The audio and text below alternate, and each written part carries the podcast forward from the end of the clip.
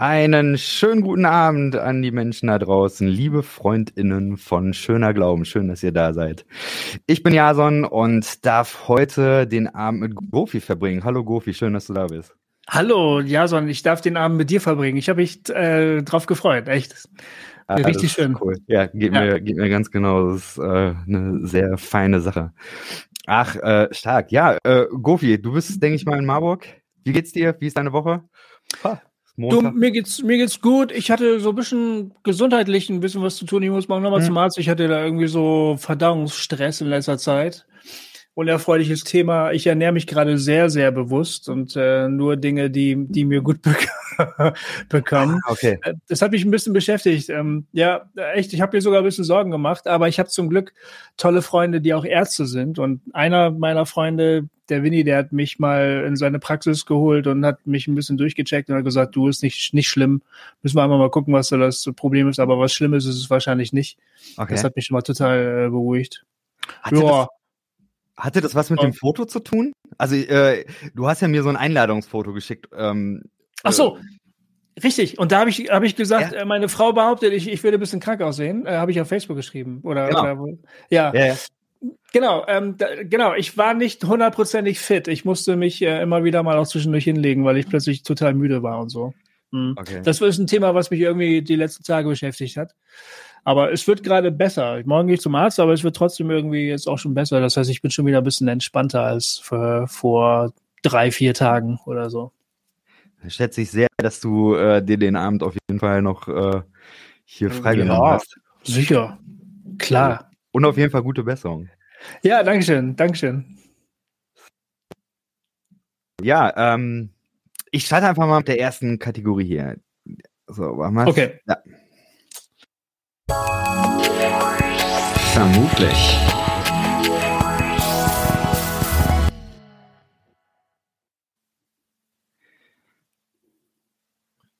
Ich habe ja die Kündigung für den Talk recht kurzfristig rausgehauen, aber hm. es haben tatsächlich einige äh, witzige Sachen geschrieben. Ähm, ich fange mal an. Die erste Vermutung, die man zu dir hat, äh, wenn du wenn du Podcast schon mal gehört hast, du kannst jetzt einfach sagen, hier äh, stimmt, stimmt nicht und kannst noch einen Satz dazu sagen oder so. Die Leute aus dem Internet haben jetzt jedenfalls dann Vermutungen über dich äh, angestellt. Okay, und gut. Zwar, ja. Die erste Vermutung ist, ähm, er verpasst nie einen Bus. Ähm, das stimmt. Also wirklich äußerst selten, ja, das stimmt. ich weiß ich bin, nicht, ich bin, das herkommt, aber. Ja, äh, warum? Äh, wie, wie sind die Leute darauf gekommen? Das finde ich hochinteressant. Aber es stimmt. Ich bin so ein Pünktlichkeitsfanatiker. Ach, witzig. Okay, hm. ich, äh, ich hatte nur die Assoziation, du hast einen äh, Song mal rausgebracht. Ähm, also, so, keine Ahnung, was da der. Wegen mit dem roten Hammer. Ja, er genau. hängt im Bus neben der Scheibe und ist rot. Deshalb wahrscheinlich. Das, deshalb vielleicht, ja. Ich dachte, Wirklich? man hätte mich durchschaut. Ich dachte, meine super korrekte Art wäre irgendwie so durchscheinbar, dass die Leute sagen würden, der schläft nur in gebügelten Schlafanzughosen und er verpasst nie einen Bus. Ne? So, so kam mir das gerade vor. Witzig. Eine zweite Vermutung. Ähm, Gofi ist Christian Memes Germany. Nein, das ist falsch. Ich weiß, wer es ist, aber ich bin es nicht. Ah, okay. Du bist die äh, dritte Person, die es weiß, mhm. aber wahrscheinlich ist das so ein sehr gut gehütetes Geheimnis und dann. Äh, nein, ja, das habe ich gar nicht gewusst. Äh, gut, dass ich nichts ausgeplaudert habe. Ich ähm, ich habe gedacht, alle wüssten das. ja, es gab äh, vor ein paar Wochen gab's äh, bei mir auf dem Instagram-Kanal äh, gab es so ein äh, Top-Secret-Interview mit äh, den Personen, die, die das machen. Oder vielleicht ist es auch eine Einzelperson, ich weiß es nicht. Okay. Und äh, das ist ziemlich witzig, das kann man da noch lesen. Und das ist alles so ein bisschen so James Bond-mäßig abgelaufen. Cool. Weil, äh, ne, also ich weiß es tatsächlich nicht, wer das ist. Und die haben auch mit mir nur Kontakt über Mail gehabt. Ohne Scheiß. Aber ich, oh. ich mag deren Arbeit sehr. Äh, also wenn du die äh, kennst und mal siehst, bestell schöne Grüße, ich bin ein Fan. Und äh, okay. vielen Dank, dass sie mir so viel Material meinen Podcast liefern. ich benutze ja sehr viele Memes von denen. Genau. So, dann, äh, es gibt eine letzte Vermutung und zwar, ähm, Gofi ist ähm, nur in der Und-Gemeinde, weil sie besser bezahlen als Hossa.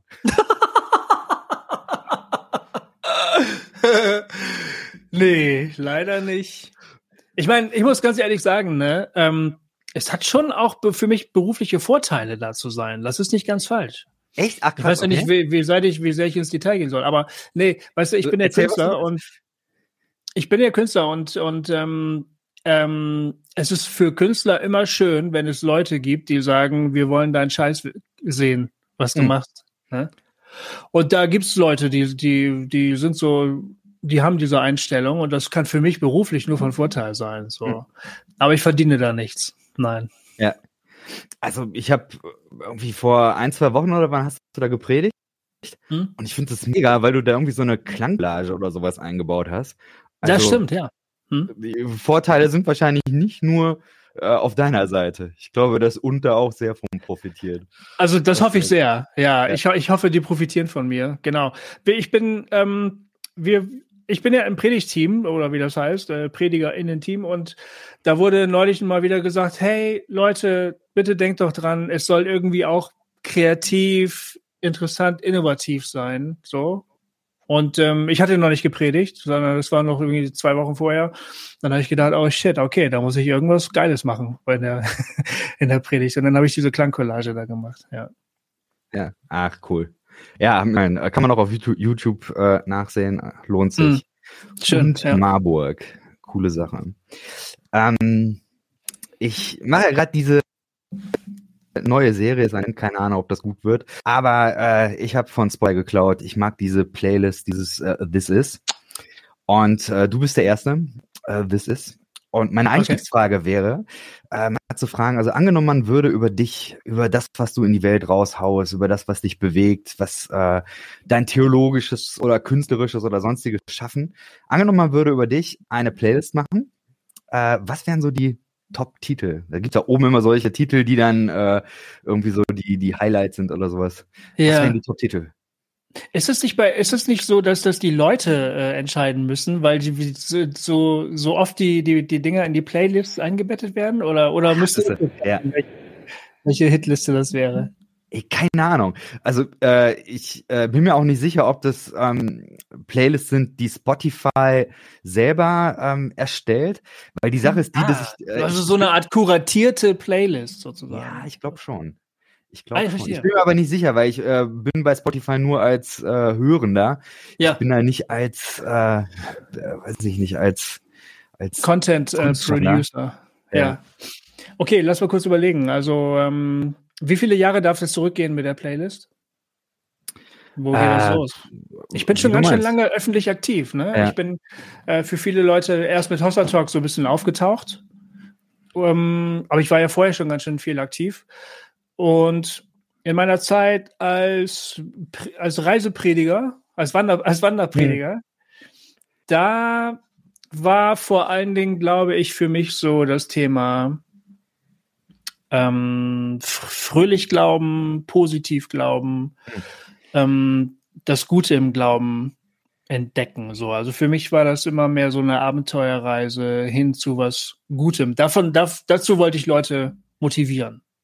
Das war, das war noch eine ganz schön konservative Theologie, die ich da vertreten habe. Aber ähm, es war echt ein, ich würde sagen, ein, ein positiver, ein menschenfreundlicher Ansatz. Ich habe ähm, nie gewarnt vor irgendwas, vor der Hölle oder vor irgendwas oder und ich habe das theologisch vielleicht nicht wirklich gut reflektiert, aber ich hatte auch nie den Wunsch oder auch nur den Impuls oder auch nur den das Ding zu, zu denken, so ähm, das muss man eigentlich machen. Ich fühle mich jetzt irgendwie schlecht, weil ich das nicht mache. Also ich war immer ähm, da innerlich intuitiv ganz klar so, ich mache das nicht, ich mache keine Drohscheiße hier, sondern ich will Leute, ich möchte werben dafür, weil es was Gutes ist, so, ne? Das war also echt ein mega, mega positiver Ansatz, würde ich sagen. Und dann ist ja vieles passiert in meinem Leben und ich bin plötzlich bei Hossa Talk aufgeploppt und so. Und ähm, das Thema, was für Hossa Talk für mich total oh, wichtig Darf war. ich kurz noch vorher einsteigen? Oh ja, klar, weil, steig immer ey, ein. Weil, du, weil, du bist, wo ja. du das erzählst, äh, mir, mir, fallen zwei Sachen ein. Einmal, ähm, du hast damals irgendwie so ein Buch über nach Ninive gehen oder sowas. Äh, oh, mit der Christina Budereck, ja, ja. Ja, ja, ja.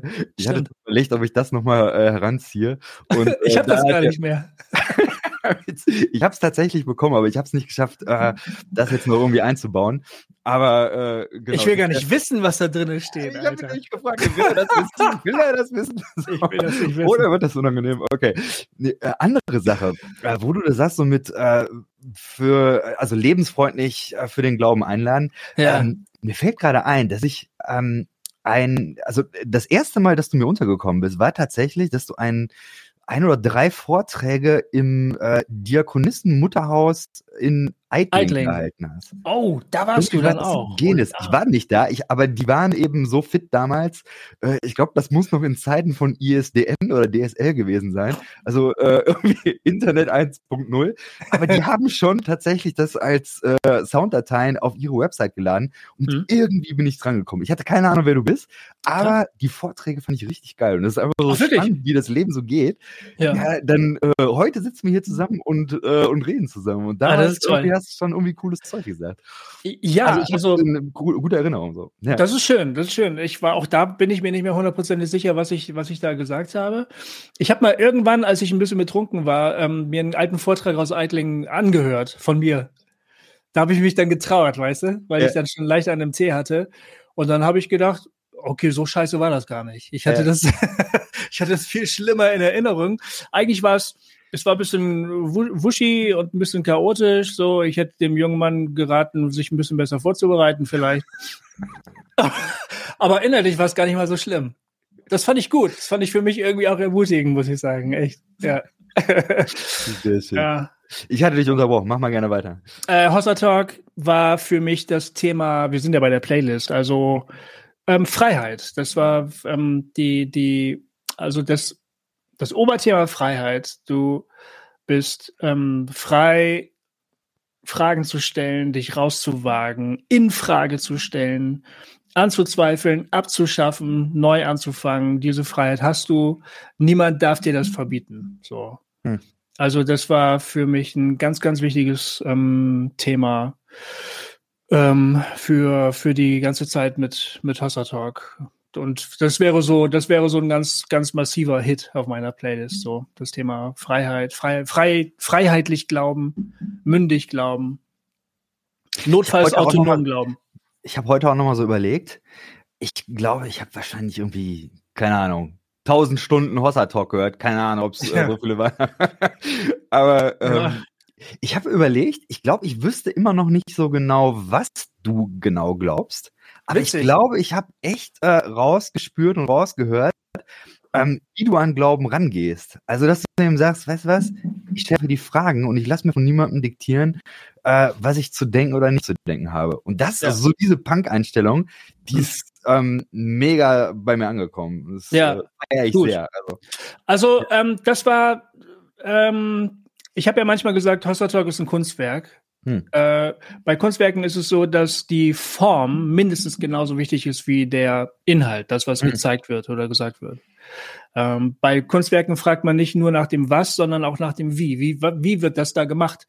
Das war für Hossa Talk mega wichtig, äh, weil, weil die Form die Message war. Ne? Das, die, das Medium war, war die Message. Wir wollten, es könnte immer sein, dass wir unsere Meinung irgendwann wieder geändert haben. Und wir wussten auch immer, dass wir uns jederzeit irren können. Wir waren natürlich in dem Moment der Überzeugung, wir irren uns nicht, aber wir wussten, dass das möglicherweise doch der Fall ist. Das war aber gar nicht der Punkt. Der Punkt war, wie man rangeht an die Sache. Mhm. Wie man da rangehen darf, so, ne? Das war die, das war die Hauptmessage. Und ähm, ja, witzig, dass du sagst, ähm, richtig rausgefunden, äh, was ich glaube, hast du gar nicht. Vielleicht hatte ich gar nicht das Anliegen, dir das zu erzählen. ja, Mission accomplished. Genau. Hat, hat definitiv geklappt. Ja. ja. Ja, und ähm, gut, jetzt geht's mit der Playlist natürlich weiter, weil jetzt ist Hossa Talk vorbei. Ähm, da kann ich dir gerade die neuesten Hits, die sind alle noch zu neu. Das kann ich dir gerade noch nicht genau sagen, was ich da auf meine Playlist setze. Aber ich glaube, das Thema Freiheit ähm, bleibt. Also das, was mir für Hossa Talk wichtig gewesen ist, äh, bleibt auf jeden mhm. Fall. Spannend. Ja. Du hast mal ein Buch geschrieben, Flucht aus Evangelikalien. Und äh, kannst gleich nochmal erzählen, was, was die Idee da war, äh, wenn mhm. du magst. Aber ich habe mir äh, gedacht, wenn du damals, muss man vor fünf, sechs, sieben Jahren gewesen sein, als du das Buch geschrieben hast, mhm. wenn du da Flucht aus Evangelikalien geschrieben hast, ähm, wäre vielleicht ein Titel auch noch ähm, Flucht aus Postevangelikalien. ja, finde ich nicht so verkehrt, ehrlich gesagt. Ähm, äh, finde ich, finde ich einen ganz guten Gedanken. Also es würde zu mir passen, ehrlich gesagt, da, da auch wieder abzuhauen irgendwann. Ähm, ja. Ähm, Falls der Herder also, Verlag anklopft, äh, der Titel ist frei, also take it. Stimmt, ja, Herder, Herder würde ich, würde ich sagen, ja, okay, mache ich. Ja, ich. Die anderen nicht, aber bei Herder würde ich, würde ich zucken. Ey, ja, ähm, Menschen haben ja immer ähm, das, äh, den, wie, wie soll ich das sagen, die Neigung, dann irgendwie doch wieder so Grüppchen und Lager zu bilden. So, mhm. wir fühlen uns alleine meistens nicht so wohl und wir ziehen aus ne, von irgendwo und finden eine neue Stelle.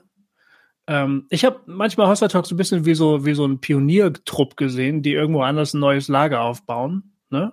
Mhm und ähm, schon mal hier und da ein paar Flöcke einschlagen und ein bisschen den Wald roden. Und wenn dann die, die nächsten kommen, sagen wir, ja, ja, hier kann man auch wohnen. Und, mhm. und dann sind neue Leute dazugekommen. Und natürlich haben wir nicht Postevangelikale gegründet. Also wir sind ja auch nur ein Symptom eines Phänomens, was gerade passiert. Aber wir haben so, eine, so, eine, so einen Platz im Wald, haben wir so ein bisschen gerodet und urbar gemacht. Ne? Und das war echt gut. Dann kamen immer neue Leute dazu und, und unsere Aufgabe war es dann immer zu, also Jay war natürlich der Pastor der ganzen Geschichte mhm. und, und, ähm, und wir haben immer geguckt, dass alle sich wohlfühlen und einen Platz finden und, und, und das war cool. Aber da ist irgendwann ein Dorf entstanden. Mhm mit einer eigenen Infrastruktur, mit eigenen Gewohnheiten und Institutionen und so weiter und so fort. Und das ist der Moment, wo jemand wie ich, da, da, an, an diesem Moment werde ich unruhig.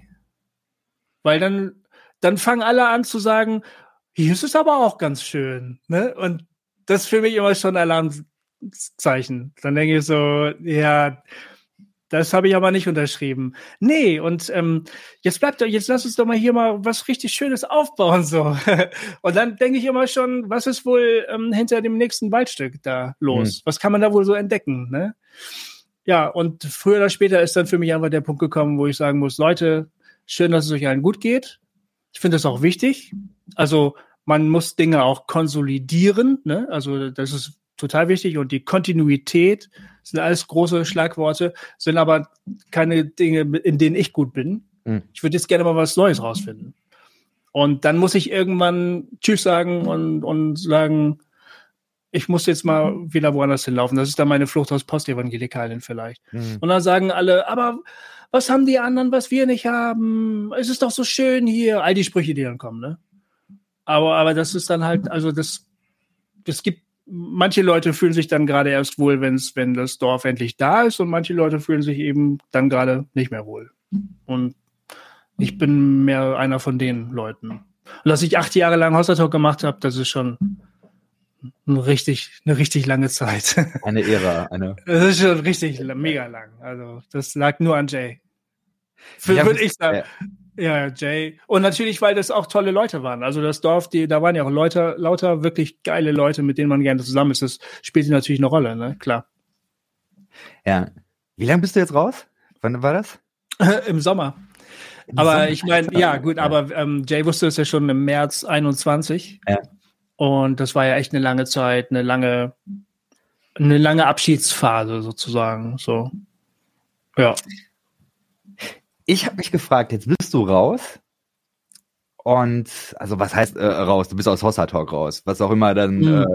äh, äh, Postevangelikalen, dieses Dorf oder äh, also okay, du bist raus, was auch immer raus heißt. Aber ähm, genau, also meine, meine, meine Gemeinde ist ja auch schon, schon also so angepost evangelikalt, so also muss man, man muss sich doch entscheiden, also wie, wie, wie klar die Gemeinde das überhaupt so durchhält. Ne? Aber da gibt es schon gewisse Dinge, die in einer herkömmlichen Freikirche in Evangelikalien so nicht passieren würden. Mhm. Das gibt es da schon. Mhm. Deshalb, das finde ich schön. Also das heißt, ich bin irgendwie schon immer noch da, nur jetzt irgendein anderer Acker gerade so. Ja.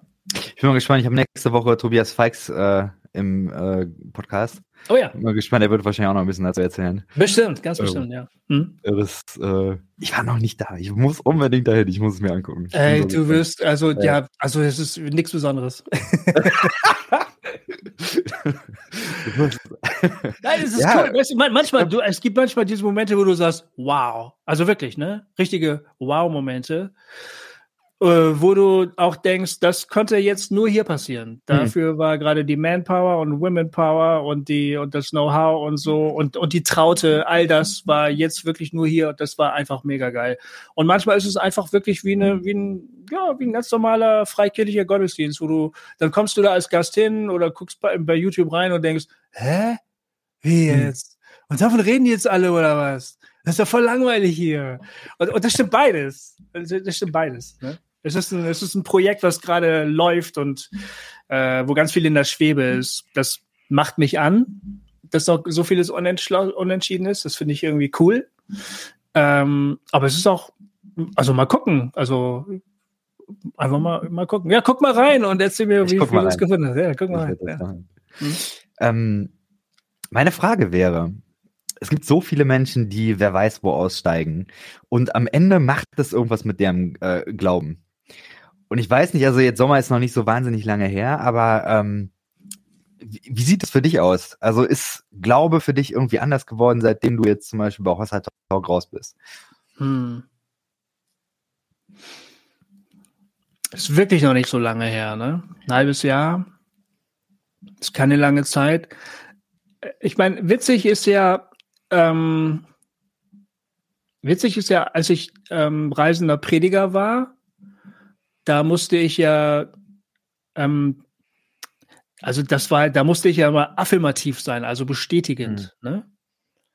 Da in dieser Phase meines Lebens konnte ich die ganzen Fragen, die wir dann bei Hossa Talk gestellt haben, ähm, gar nicht so ohne weiteres zulassen, weil das irgendwie mein Selbstverständnis auch stark untergraben hätte. Und als ich damit aufgehört habe, da war plötzlich Raum dafür die Fragen. Ähm, dann waren wir ja sozusagen die professionellen Fragesteller. Zum Glück bist du dann dazu gekommen und andere und ganz viele Leute haben mitgemacht und so. Und was ich jetzt feststelle, ist, ähm, wo ich nicht mehr so Hossa Talk bin, da habe ich jetzt manchmal vielleicht mehr noch die Gelegenheit, also so innerlich die Freiheit zu sagen, ach, das glaube ich jetzt einfach mal.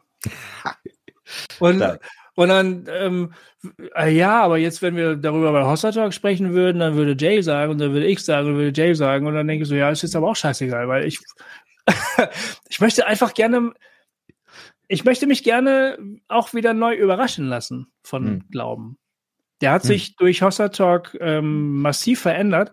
Ich finde positiv, aber es ist viel, viel, viel offener geworden und mhm. viel unbestimmter, an manchen, an vielen Punkten diffuser und vager geworden. Aber ich finde ihn schöner. Ich mag meinen Glauben jetzt lieber. Ich finde den auch menschenfreundlicher.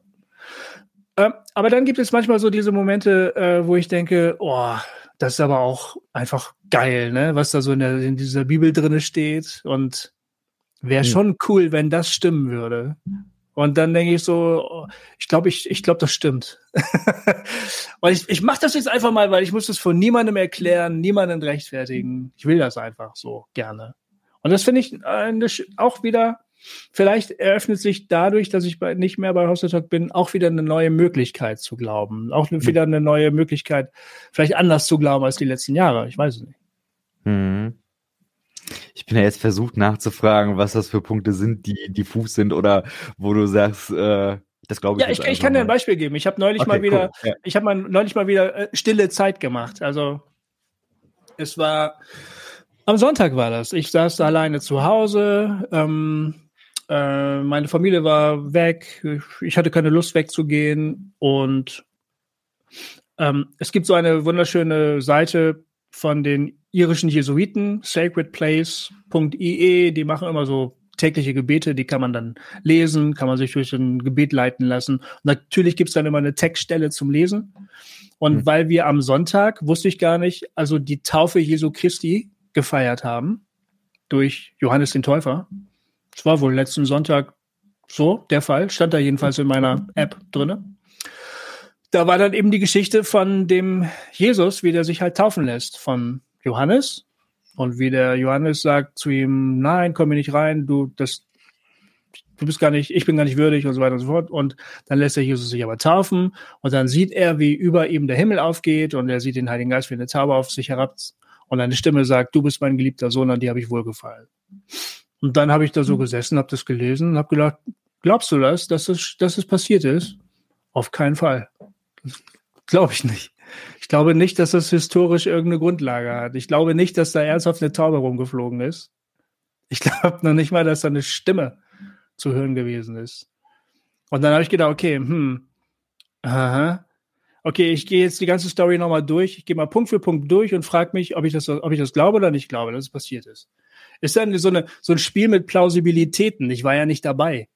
Hm. Was weiß ich, was passiert ist und was nicht. Ist ja nur so ein Spiel mit Plausibilitäten. Also ist er zum Jordan gegangen, ja oder nein? Halte ich für sehr wahrscheinlich, ja. Hm, hat der Johannes da gestanden und getauft?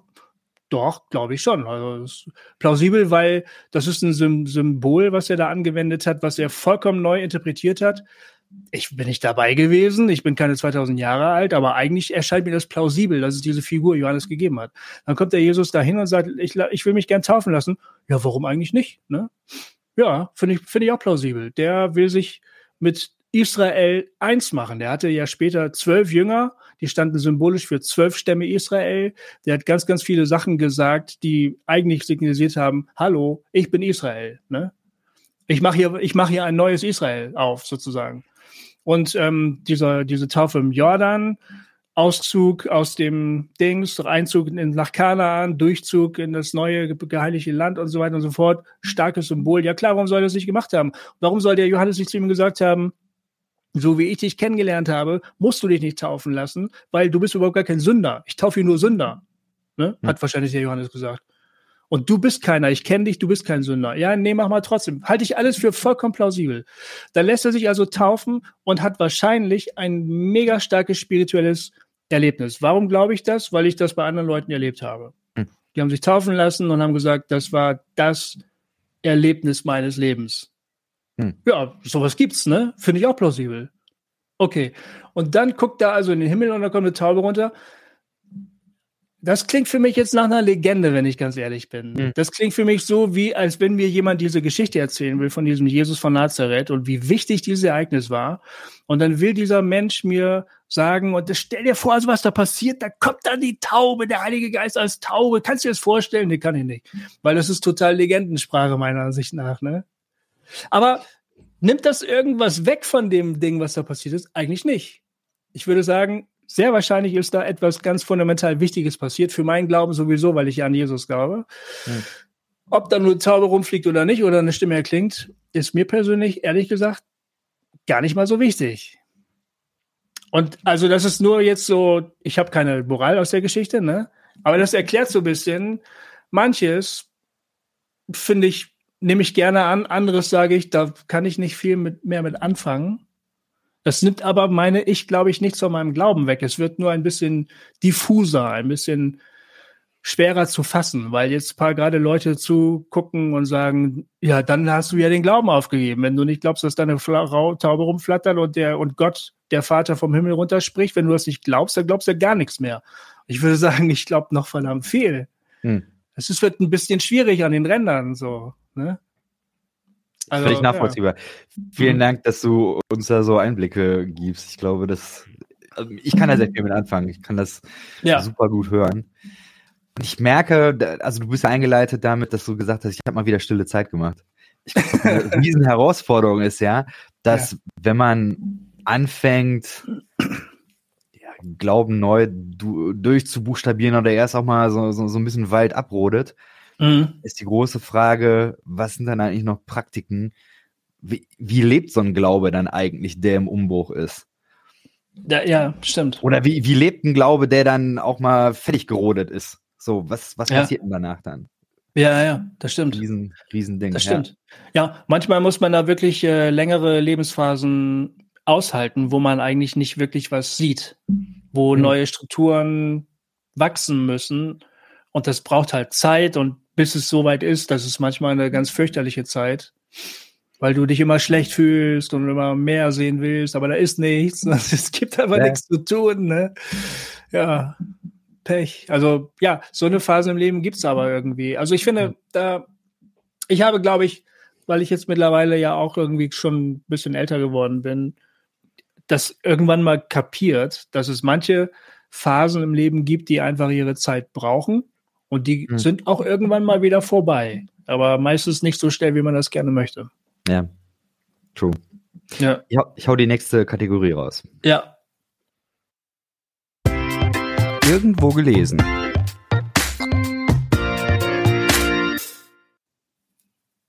So. Bevor ich jetzt das Zitat äh, anschmeiße, du hast ein Buch geschrieben, das sich da nennt Huchting. Huchting. Ich war tatsächlich letztes Jahr im Sommer, war es letztes Jahr oder dies, dieses? Ja, also 2022, äh, war ich äh, quasi durch Huchting durchgefahren. Nein. Der Autobahn quasi. Ach, wie äh, cool. Äh, aber muss ich ja nicht denken. ja, ich, äh, ich mag das Buch sehr. Es gibt eine Szene, äh, da würde ich gerne mit dir äh, drüber sprechen. Ich hau mal eben das äh, Zitat raus.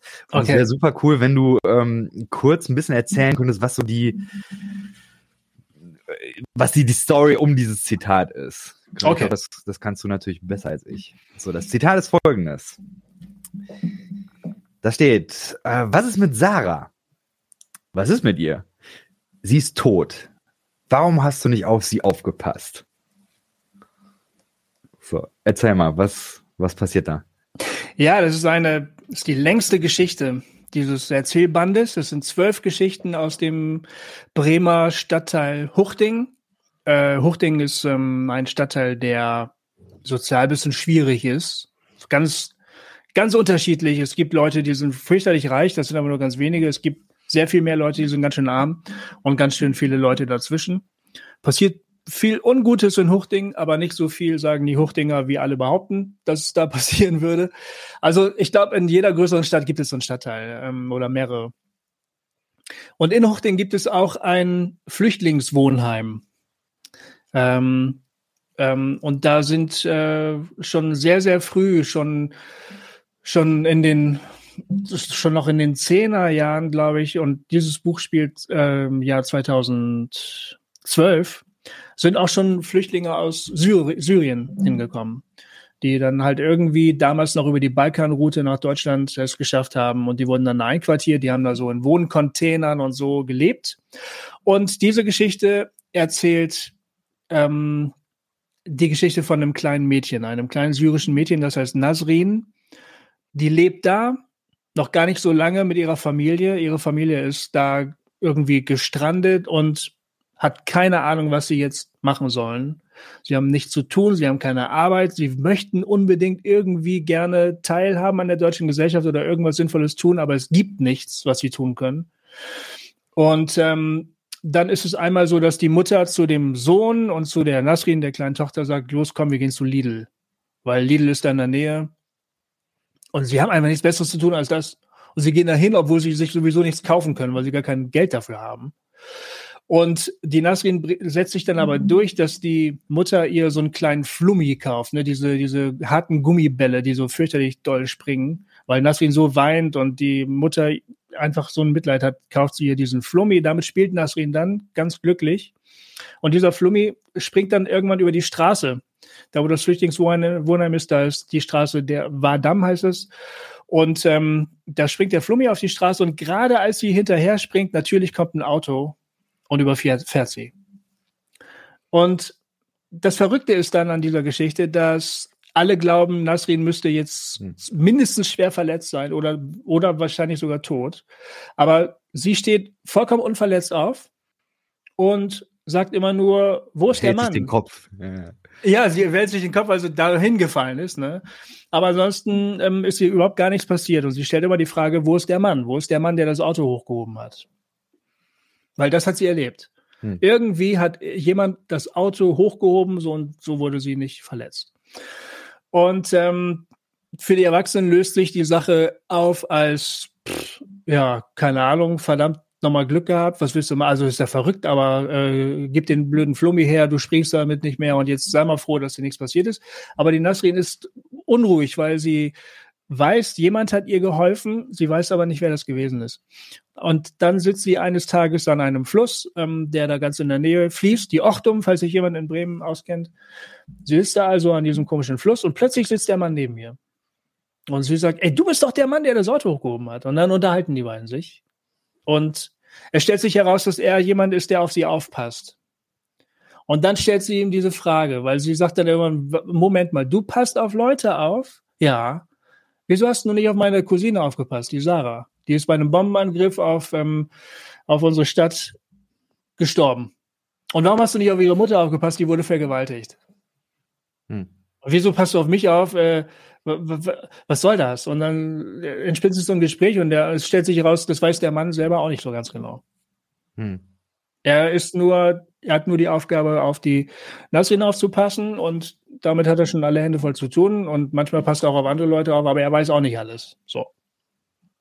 Und das ist so, die Story. Irgendwann ist er weg. Er verschwindet einfach und sagt noch zu ihr, ähm, triff gute Entscheidungen. Ja. Und ich, ah, die, die Szene, sie hat mir sehr gut gefallen. Und ich finde, es passt auch eigentlich extrem gut zu dem, was du gerade von deiner stillen Zeit erzählt hast. ja. Die große Frage wäre jetzt natürlich, äh, hat es den Mann wirklich gegeben? Müssen wir da jetzt historisch kritisch dran gehen? Mhm. Und und ich glaube, es ist ja äh, wahrscheinlich das, das Schlimmste, was ich jetzt machen könnte, wäre ja zu fragen, äh, was ist jetzt das Richtige? Also, wer ist dieser Mann und äh, was hast du dir dabei gedacht? Kannst du uns das erklären oder sowas? Und deswegen, diese Fragen, die, nein, nein, ich glaube, das ganz, nein, stelle ich nicht, stelle ich nicht. Wer ja. sie hören möchte, nein, fuck you, give it nicht. ich würde, ich würde einfach fragen, meine Frage wäre, was verbindest du mit dieser Szene? Also, ich kann dir sagen, dass ich mir die Szene nicht ausgedacht habe. Also die Tatsache, dass ein Mädchen überfahren wird und doch nicht überfahren wird. Hm. Und hinterher aufsteht und fragt, wo ist der Mann, der das Auto aufgehoben hat? Das habe ich mir nicht ausgedacht, sondern das hat mir jemand erzählt, der behauptet hat, er hätte das erlebt. Er mhm. wäre bei den Passanten gewesen, die das beobachtet haben. Hm. Äh, ist schon lange her, schon äh, über 20 Jahre her, dass mir der Mann das erzählt hat. Ähm, der ist, glaube ich, mittlerweile immer noch Pastor in Hildesheim. Und ähm, hat mich natürlich immer bewegt, diese Geschichte. Ich habe da im Lauf der Jahre immer wieder darüber nachgedacht. Ne? Die erste Reaktion ist so, wow, das ist ja geil. Und. Die nächste Reaktion oder der Gedanke ist natürlich, okay, also hm, wieso passiert das nicht öfter? Ne? Und hm. all die Fragen, die sich da natürlich anschließen. Ähm, und dann ist man natürlich bei diesem ganzen Thema, manche Leute beten für dies und jenes und sagen, Gott hat mich erhört und andere Leute sagen, ich bete mein ganzes Leben und Gott hört mich überhaupt nicht und äh, all diese Unsicherheiten und Widersprüchlichkeiten und so, die schwingen mit dieser Geschichte ja mit. Aber meine Aufgabe als Künstler ist es natürlich nicht, theologische Antworten zu geben, sondern mich damit zu beschäftigen. Und das habe ich dann eben mit dieser Version meiner Geschichte gemacht, weil ich mir überlegt habe, was, wie ist das wohl, wenn so ein Mädchen, ein kleines Mädchen überfahren wird und doch nicht überfahren wird und ein Mann hebt angeblich das Auto hoch. Und was denkt die eigentlich hinterher? Ähm, und trifft die den irgendwann mal wieder? Und, und wer ist das überhaupt? Und all, all diese Sachen, die wollte ich gerne wissen halt, ne? Mhm und habe mich damit halt beschäftigt. So. Ich mag's äh, total. Ich hab, äh, so viele Gedanken dazu. Das, das eine ist, ich finde, es ist so geil postmodern. Weil ja. ähm, ich bin noch in so einer Art Christsein aufgewachsen, wo man ähm, faktische Wahrheiten haben wollte. Mhm wo man sagen konnte, mhm. also die einen, die, die Liberalen, die wären dann hingegangen und hätten gesagt, so historisch-kritische Exegese, wir können mit Sicherheit ausschließen, dass das nicht passiert ist. Ja. Weil solche Wunder passieren nicht. Die anderen, die dann gesagt haben, nee, wir können dir mit Sicherheit sagen, dass es passiert ist. ja. Und, und ich finde, und, und du gehst eben hin und sagst, hier, nix da. Es ist einfach, es ist eine Geschichte. Ja. Deal with it. Und auf der anderen Seite finde ich, ist es aber so tief theologisch, weil das, hm. was dieser Mann, wer auch immer das ist, dann sagt äh, auf die Frage, äh, warum hast du nicht auf Sarah aufgepasst? Die mhm. Antwort ist, ich kann nicht alles. Ja. Und dann ist mich so, ja. ja, ja, klar. Der, der Prozesstheologe in mir äh, springt im. ich weiß, ich weiß, das habe ich ja, ich habe ja deine Beschäftigung mhm. mit der Prozesstheologie auch verfolgt und ähm, ähm, und und die diese Gedanken ähm, leuchten mir auch ein und ich habe mich noch mit mit dem Manu, Manuel Schmidt unterhalten natürlich über mhm. über ähm, seine seine theologischen Forschungen und so und ich finde das alles ganz interessant. Also Dinge passieren, von denen man eigentlich ausgehen muss, dass Gott nicht wollen kann, dass sie passieren und sie mhm. passieren trotzdem und was folgt daraus ähm, so ne ähm, ich finde das ähm, ich finde das einleuchtend ich finde das ist zumindest eine eine sinnvolle Beschreibung dieses Chaos das auf der Welt oft herrscht und aus dem man keinen man aus dem man sich keinen Reim machen kann mhm. Das war für, für uns als Familie, eigentlich auch vor allen Dingen für mich, glaube ich, eine ganz wichtige Erkenntnis. Ähm, wir haben ja, wir sind ja eine vierköpfige Familie mit, mit mhm. drei Autisten. Und ähm, in den Anfängen, als wir dem ganz neu begegnet sind, so dieser, dieser völlig neuen Herausforderung zu leben, da hat eben so der, der konservative Gofi versucht, daraus irgendeinen Sinn zu stricken, irgendeine, und auch mein Umfeld hat das versucht. Das ist bestimmt gut für dies und Gott hat einen Plan für das und bla und so. Und irgendwann hat jemand zu mir gesagt, das ist für überhaupt nichts gut. Es ist nicht gut. So. Und das fand ich vollkommen einleuchtend. Hm. Und auf eine ganz merkwürdige Weise sogar tröstlich. Hm. Weil ich fand es viel belastender, in einer sinnlosen Sache den Sinn zu suchen, als zugeben zu dürfen, dass es einfach sinnloser Scheißdreck ist. Das Leben manchmal. Hm. Und das sagen zu dürfen und dann halt sich zu fragen, okay, wie gehe ich jetzt damit um? Das ist was völlig anderes. Damit kann man dann auch wieder irgendwas anfangen. Hm. Dann kann man, dann kannst du praktisch fragen, also was mache ich denn jetzt? Wie lebe ich denn jetzt? So, wie will ich das denn jetzt aushalten lernen? Ne? Aber diese ganzen dogmatischen Rumrätseleien und so, die, die bringen dich ja eigentlich gar nicht irgendwo hin, weil du ja gar keine Antwort herausfinden kannst, weil sie auch nirgendwo zu finden ist, letztlich. Wie bin ich da jetzt hingekommen? Weiß ich auch nicht genau. Ähm, doch, äh, für mich nachvollziehbar. Okay. Ich finde das, das Starke daran, dass es eben eine Alternative ist zu diesem äh, Rumrätseln, was war jetzt der, der Plan hinter, äh, hinter diesem Leid, hinter dem Schmerz, mhm. oder eben dieses äh, fast schon nihilistische, ja, ist eben alles Mist und müssen eben hier sozusagen ohne Gott durch. Also mhm. diese Geschichte, die, die, ähm, die schafft ja was anderes. Die schafft eben eine Spannung zwischen dem rätselhaften, überraschenden, was das Leben eben auch mit sich bringt, ja. Und eben gleichzeitig diesem, ja, aber Gott kann auch nicht alles. Ja. Und, das ist eine Art, wie ich, wie ich glauben äh, möchte, die ich, äh, die ich super stark finde. Mhm. Ich habe ähm, äh, folgendes, ist, äh, ich, ich würde gerne ähm, mit dir noch einen äh, Abschnitt aus den Känguru-Chroniken lesen. Ja. Ähm, so, ja. Es ist ja mein absolutes äh, Lieblingsliterarisches Stück der letzten Jahrtausende. ähm, ich bin ein riesen Marc-Uwe Kling-Fan. Und es gibt diese Episode, wo äh, das Känguru sich auch Gedanken macht über die Theodizee-Frage. Und mich interessiert einfach, was du dazu denkst. Ich äh, ja. Lese es einmal vor, was, was da gibt. Es ist ein kurzer Ausschnitt daraus. Äh, das Känguru äh, sagt irgendwann einmal, ähm, ich dachte immer, es kann unmöglich einen Gott geben bei all dem Übel in der Welt. Aber vielleicht gibt es die ganzen Übel ja gerade, weil es einen Gott gibt. Ja, vielleicht ist nämlich, äh, ne Sekunde, ja, vielleicht, vielleicht nämlich ist Gott einfach nur ein, äh, kein besonders netter Typ. Es könnte doch sein, dass Gott gar kein DJ ist, sondern ein Arschloch, sagt das Känguru. Äh, du kennst doch bestimmt den Spruch, dass Gott die Menschen nach seinem Ebenbild geschaffen hat. Guck dich doch mal um. Wenn man davon ausgeht, dass Gott ein Arschloch ist, dann ergibt es plötzlich mächtig viel Sinn. ich glaube, es geht noch ein bisschen weiter. Äh, hier. Äh, hast du die Bibel gelesen? Äh, naja, sage ich. So halb. die beste Lektüre, um jemanden zum Atheisten zu machen. Genau. Völlig unglaubwürdiges Machwerk. Aber nur, wenn man davon ausgeht, dass Gott ein Guter ist. Du meinst, man müsste die Bibel nochmal neu lesen? fragte ich. Als großen Schurkenroman? Ich meine nur, das Schweigen der Lämmer würde dir auch komisch vorkommen, wenn du mit dem festen Ansatz an das Buch rangehst. Bei Hannibal Lecter handelt es sich um einen Guten. genau. Was denkst du dazu? äh, ja, beides. Ich äh, einerseits will ich ähm, applaudieren und sagen, genialer Gedanke. Und ich bin, fühle mich natürlich sofort auch gleich in der Verteidigerposition, der Verteidiger des, äh, des rechten Glaubens, ne?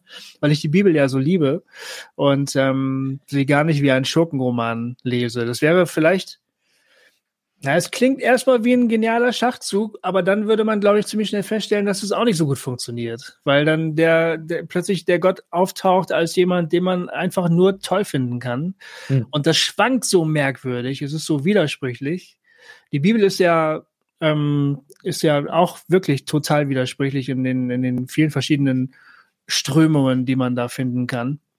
So, das würde uns leider wenn das die Lösung der Theodizee wäre, dann würde, könnte man ja fast sagen, okay, dann nehmen wir die. Aber ähm, das ist ja wie so eine, die, die Frage nach dem Leid, warum ist es da, wie kann das überhaupt passieren, das ist ja wie so eine Wand, auf die man immer wieder draufknallt, so, ne?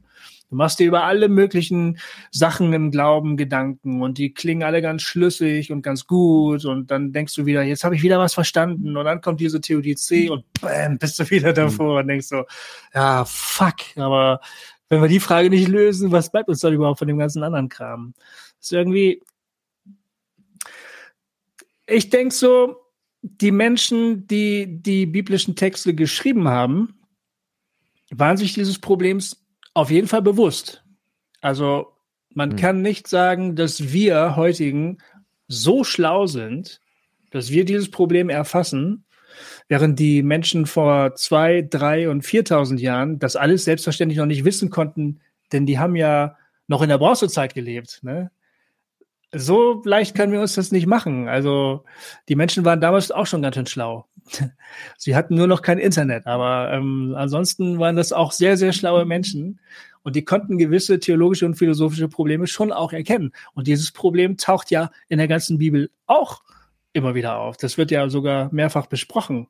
Wie kann das sein, dass all das passiert? Ich dachte immer, du bist ein guter Gott, ne? Ist ja, also, man müsste das Problem vielleicht mit der Bibel zusammenlösen, zu versuchen. Hm. Es muss irgendwie gehen, denke ich. Ich denke, ich habe die Hoffnung, dass es irgendwie, dass es irgendwie geht mit der Bibel zusammen. Hast du auch eine Lösung? Nee. Nee, nee eine Lösung habe ich nicht. Hoch nee. zwei vielleicht. nee, ich habe keine Lösung. Es ist, es, ähm, es führt mich, ähm, es führt, ich habe nur Ansätze, Ansätze, die mich für den Moment e-, erst einmal zufriedenstellen damit ich weiterleben kann. Mhm. Weil die nächsten Alltagsprobleme warten ja schon auf mich und, die, und dann muss ich mich denen wieder zuwenden, bevor ich wieder die ganz dicken, großen Nüsse knacke oder versuche zu knacken. Aber was ich glaube ist, ähm, es gibt tatsächlich auf viele Fragen keine Antworten. Daran, das glaube ich tatsächlich. Es gibt viele offene Fragen. Und sowohl Gott als, als sowohl die Gottheit als auch die Menschheit muss damit leben, glaube ich persönlich. Das ist für beide unbefriedigend, schätze ich. Und dann denke ich, es gibt ein Miteinander zwischen Gottheit und Menschheit. Und ich glaube, je besser das funktioniert, desto geringer ist das Leid auf der Welt. Und je weniger gut das funktioniert, desto größer ist das Leid auf der Welt. Das ist noch nicht mal sozusagen so eine Schuldzuweisung irgendwie. Also man könnte jetzt sehr schön leicht einbiegen auf die klassische Bußpredigt irgendwie. Das will ich aber mhm. gar nicht. Ich meine, das ganz grundsätzlich als ein theologisches Konzept, das ist immer grundsätzlich das Leben auf diesem Planeten ist als ein Miteinander von Menschheit und Gottheit gemeint. Ich halte das auch gar nicht anders für möglich, weil das habe ich von der Kunst gelernt, glaube ich wenn du beginnst, etwas Konkretes zu erschaffen, dann musst du dich früher oder später den Gesetzmäßigkeiten unterordnen, die das Werk, die das Werk stellt, sozusagen. Das, die, die Tatsache, dass es etwas Konkretes jetzt gibt, in Raum und Zeit, ähm, bewirkt, dass es plötzlich Gesetzmäßigkeiten gibt, an die ich mich halten muss, selbst wenn ich der Schöpfer oder die Schöpferin dieses Werkes bin. Ich muss hm. mich dem zu einem gewissen Grad unterordnen. Und ich muss anfangen, wenn ich das Werk nicht kaputt machen möchte, nach den Spielregeln zu spielen, die jetzt existieren. Das setzt plötzlich als derjenige, der sich das ausdenkt, meine Grenzen ganz eng. Ich glaube, wir sind schon wieder bei der Prozesstheologie. Es hört sich stark danach an. Machen wir weiter. Ja, ja. Und, und, und, das ist zumindest meine Erfahrung, wenn ich zum Beispiel einen Roman schreibe. Hm. Entwickel die Struktur. Klar, am Anfang bin ich derjenige, der sich alles ausdenkt. Ich kann mir alles ausdenken. Ich kann mir Einhörner ausdenken, die Softeis scheißen. Ich kann mir alles ausdenken. Ne?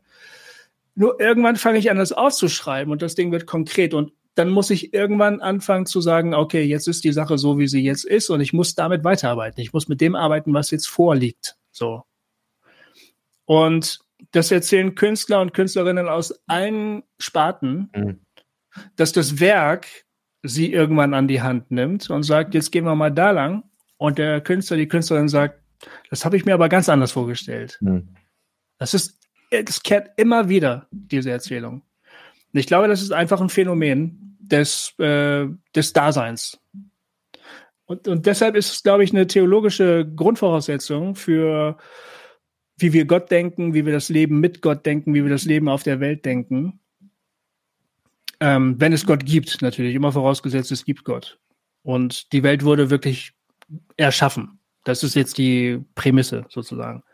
Aber dann ist es, glaube ich, unabdingbar, dass Gottheit und Menschheit gemeinsam leben und arbeiten.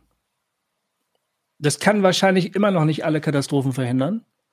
Weil eigentlich müsste man gar nicht nur von der Menschheit reden, sondern man muss eigentlich von der Natur reden. Man muss auch vom Tierreich mhm. reden, von, vom Pflanzenreich. Ähm, wir müssen auch von der Tatsache dann sprechen, dass auch die Natur die Natur ausbeutet. Es ist nicht nur mhm. der Mensch, der die Natur ausbeutet, sondern auch die Natur beutet sich gegenseitig aus. Es gibt ähm, Arten, die sich durchsetzen gegenüber anderen Arten. Es gibt Tiere, die andere Tiere fressen und so weiter. Es gibt Tierarten, die andere Tierarten verdrängen und so weiter und so fort. Ne? Das ist eigentlich ein ziemlich großes, komplexes Ding. Und es wäre viel zu einfach zu sagen, wenn der Mensch nur gut und lieb ist, dann funktioniert alles wieder super hier auf diesem Planeten. Das ist ja auch nicht der Fall. Es ist aber ein, eine total komplizierte, ähm, ein, ein total kompliziertes Gemeinsames aus Gottheit und Schöpfung, sagen wir mal, ähm, das zueinander finden soll. Ich glaube, die Geschichte wird in der Bibel auch erzählt. Also es wird versucht, einen Weg zu entwerfen, wie das, wie sich alle sozusagen auf diesem Weg zu diesem Ziel hin befinden. Und das wird so als die als die Hoffnung sich vorgestellt, dass es irgendwann zu diesem perfekten Miteinander aus Gottheit und Menschheit oder Gottheit und, und Schöpfung ähm, kommt. So. Mhm. Das ist, glaube ich, das da, wo, wo alle hinwollen, der sogenannte Heilsplan, Heilsgeschichte, wie man das auch mal nennt. Und da gibt es eine christliche Fassung und eine jüdische Fassung und ähm, das ist aber, glaube ich, die Hoffnung. Es gibt auch eine kalvinistische Fassung. Ähm, wir haben gerade zum Kommentar bekommen. Ich äh, hau da mal rein. André schreibt, Calvin schreibt in den Institutiones, ich glaube, so wird es ausgesprochen, mhm. Gott erzeugt das Leid, damit wir uns nicht zu sehr in diese Welt verlieben, sondern uns nach seiner kommenden Welt sehen. Ja, das wäre exakte, das exakte Gegenteil von dem, was ich gerade gesagt habe. Genau. genau. äh, ja, Sorry, ich bin leider auch kein Calvinist. Ich habe äh, in meinem ersten äh, Theologiestudium habe ich die Institution das auch gelesen und ich habe leider zwischendurch Kotzreiz bekommen. äh, sorry, aber, sorry. Aber der André, der, der weiß es ja auch, André. Du kennst mich ja, du weißt ja, wie ich ticke. Und du weißt ja auch, dass wir in ganz vielen Punkten überhaupt nicht einer Meinung sind. Das war ja, war ja auch immer so lustig bei Hossa Talk. Ja, ich äh, hoffe, das war jetzt okay, dass ich das so despektierlich da, äh, also äh, ist einfach nicht mein Ding. Aber danke trotzdem, ich äh, bring's ja auch rein und genau, Calvin hat da einfach eine ganz andere Sicht. Der, der, der geht ja eben mehr davon, oder ich, ich würde sagen, das, was im Calvinismus was mich da an dieser, an dieser starken, souveränen Sicht auf Gott, mhm. was mich da abstößt, ist im mhm. Grunde, dass man, äh, so wie du das vorhin gesagt hast, ja, das, das Leid, das ist einfach scheiße, da gibt es keinen Sinn hinter, das ist einfach Mist. Ja. Ich glaube, das kann man im Calvinismus nicht. Im Calvinismus nee. ist einfach alles, was passiert, irgendwie geil. Und deswegen, ähm, man weiß das zwar stimmt. nicht, warum es toll ist, aber äh, am Ende ist es alles ein Werkzeug Gottes ja. und damit geheiligt. Und das, was der mhm. Calvinismus dadurch macht, ist, dass es letztendlich unmöglich wird, vom Bösen zu reden. Das wäre meine mhm. äh, These. Mhm. Und kann ich nicht. Also ich, äh, ich opfere lieber ähm, die Vorstellung eines souveränen Gottes, eines Übergottes, der alles kontrolliert und kann deswegen aber trotzdem noch das Böse beim Namen nennen, ohne es irgendwie zu verklären. Ja. Ja. Mein Weg. Was hältst du eigentlich vom Gebet? Finde ich gut. Ich mache das manchmal. ja. Ich habe mich, hab mich das gefragt. Du bist ein gläubiger Mensch. Ja, ich bin gläubig, ja. Und ich glaube, dass es kein Glaube ohne Gebet geben kann. Also Christsein ohne Gebet ist irgendwie, äh, funktioniert, glaube ich, nicht. Ja, ähm, das kann gut sein. Ich finde halt, dass es viele Formen des Gebetes gibt ähm, und dass da auch Formen dazu gehören, die wir landläufig nicht unbedingt als Gebet verstehen würden. Was ist für dich ähm, Gebet? Ja, eben. Äh, was ist, ich würde zurückfragen, was ist kein Gebet? Also ich ja. finde, ganz, ganz vieles ist eine Form des Gebetes.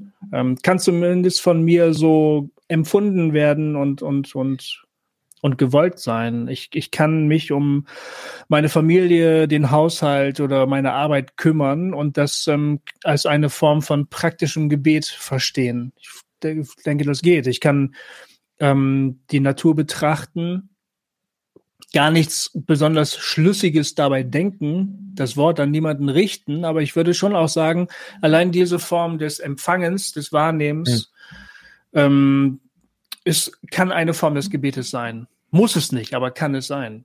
Von daher lässt sich, finde ich, die Grenze ganz schwer ziehen zu Gebet und Nicht-Gebet. So. Was macht denn dich äh, für dich Gebet zum Gebet? Ähm, ja, ist eine echt gute Frage. Ich glaube, es gehört schon das grundsätzliche Bewusstsein eines Gegenübers dazu, würde ich sagen. Ähm, das, aber das ist jetzt gerade sehr aus dem Bauch raus. Da habe ich mir noch nie ernsthaft drüber Gedanken gemacht, glaube ich. Ähm, aber ich frage mich gerade, es gibt ja unterschiedliche Formen der Meditation zum Beispiel. Und vielleicht ist es nicht so, dass man jede Form der Meditation auch grundsätzlich immer als ein Gebet äh, verstehen kann. Ich nehme an, das Gebet richtet sich, das Gebet richtet sich vielleicht nicht immer unbedingt an das andere, das Du, aber es weiß zumindest um das Du. Ich glaube, das würde ich als Grundvoraussetzung ähm, sehen. Aber spannende Frage, müsste ich echt mal drüber nachdenken. Weiß ich, weiß ich auch nicht. Ich lade dich in einem Jahr nochmal ein, dann stelle ich dich ja, noch mal. ja, genau. Jetzt hast du was getriggert. Das äh, wird mich bestimmt begleiten. Äh, das finde ich echt eine gute Frage. Ja. Mhm. Ähm, wenn du noch ein paar Minuten hast, äh, in der ja, Community kamen kam noch äh, ein paar Fragen. Dann mache ich noch die letzte Kategorie. Cool. Ja, ja. Nachgefragt. So, ich guck mal gerade hier. Es gab äh, vier Fragen. Mhm. Frage 1. Ist Gofi dein echter Name? Nein, Gofi ist mein Spitzname. Ich heiße Gottfried. Das Und war ich, einfach. Ja, das war einfach. Ich war, glaube ich, 15 oder ich behaupte mal, dass ich 15 gewesen bin. Aber es war um die Zeit rum, als jemand mich zum ersten Mal Goofy genannt hat und das sehr, sehr witzig fand. Und ähm, es hat sich dann irgendwann rausgestellt, dass es leichter ist, wenn ich mich als Gofi vorstelle, als mit Gottfried. Wobei, das kommt ein bisschen auf die Leute drauf an, bei wem das dann gerade der Fall ist. Jemand hat die Vermutung geäußert, ich glaube, das ist dann aber in der falschen Kategorie, egal. Äh, jemand äh, möchte gerne wissen, ob du zwei Familienmitglieder mit den Namen Marx und Engels hast. Ja, das stimmt. Das sind unsere Nymphensittiche. Das sind, die sind mittlerweile wirklich Familienmitglieder und ähm, wir haben die sehr, sehr lieb. Ich vor allen Dingen habe die sehr lieb, aber die anderen auch. Äh, ja, die heißen Max und Engels. Wie geil ist das denn? sehr gut. Äh, nice. Ähm, dann äh, random, völlig äh, kontextlos. Was ist das Wichtigste für dich im Leben?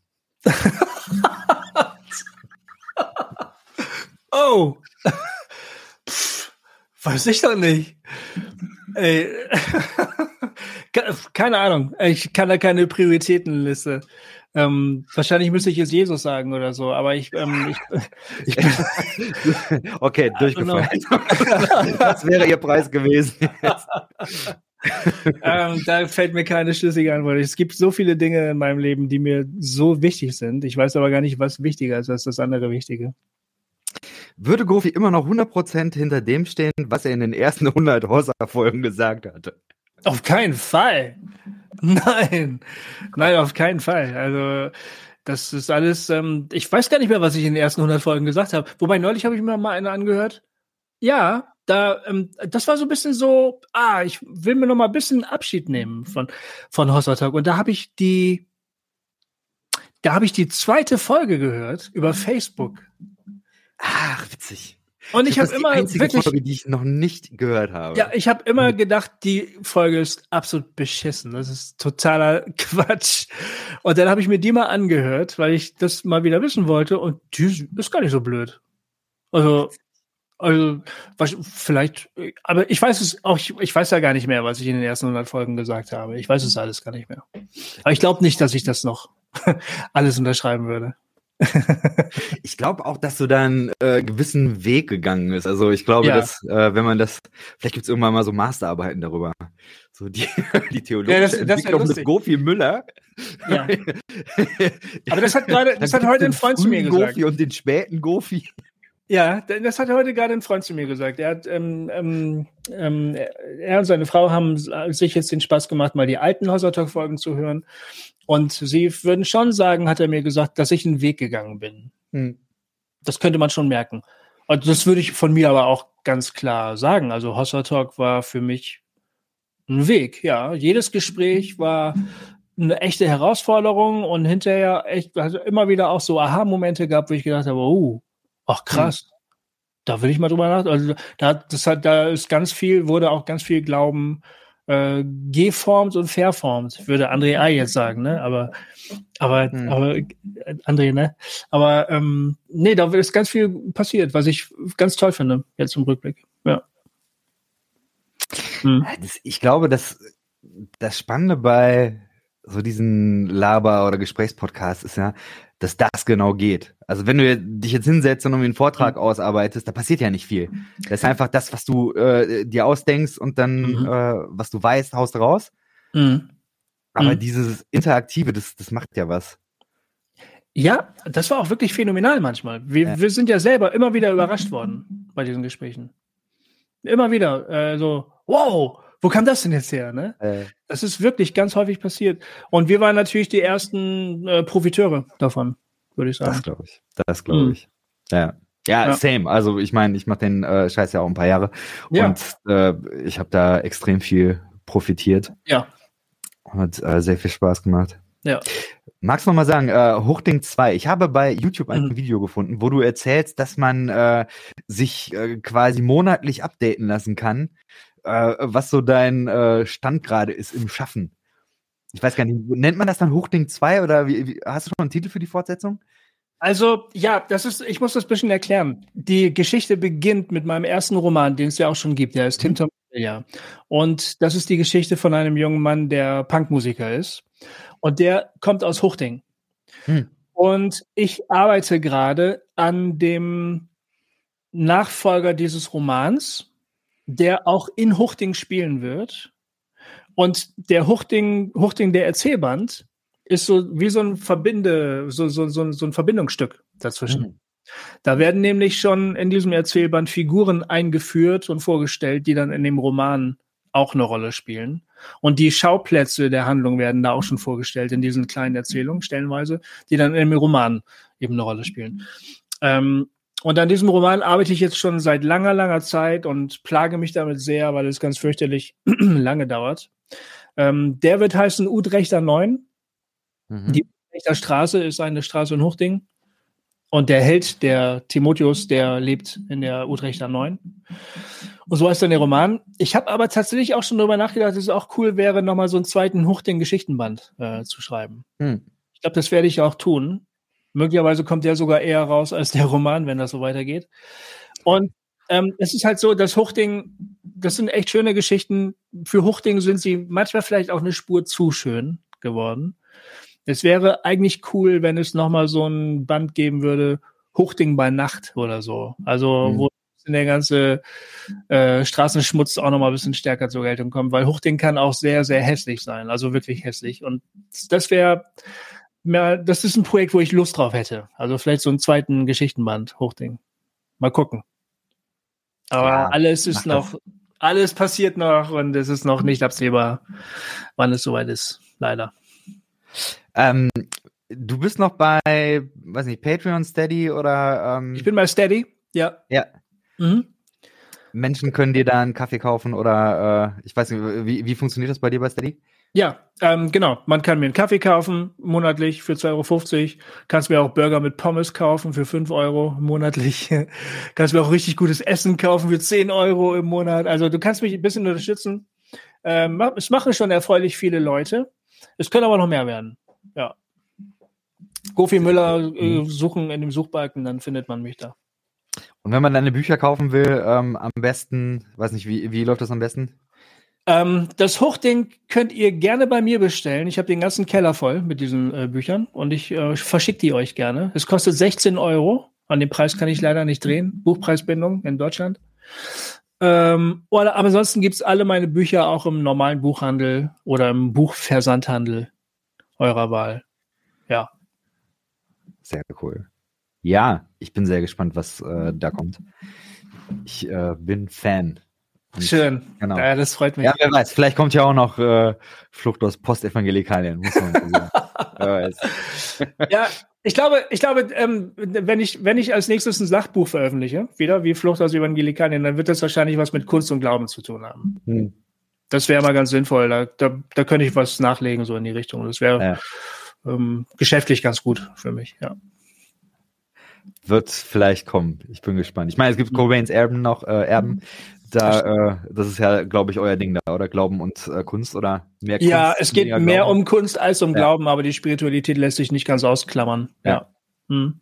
Genau, auf jeden Fall. Ja, nice, Mann. Hey, Kofi, es war mir ein Fest. Vielen Dank, dass du da warst. Oh, vielen Dank, dass ich hier sein durfte. Es war wirklich schön. Cool. Dann, liebe Leute, bis demnächst.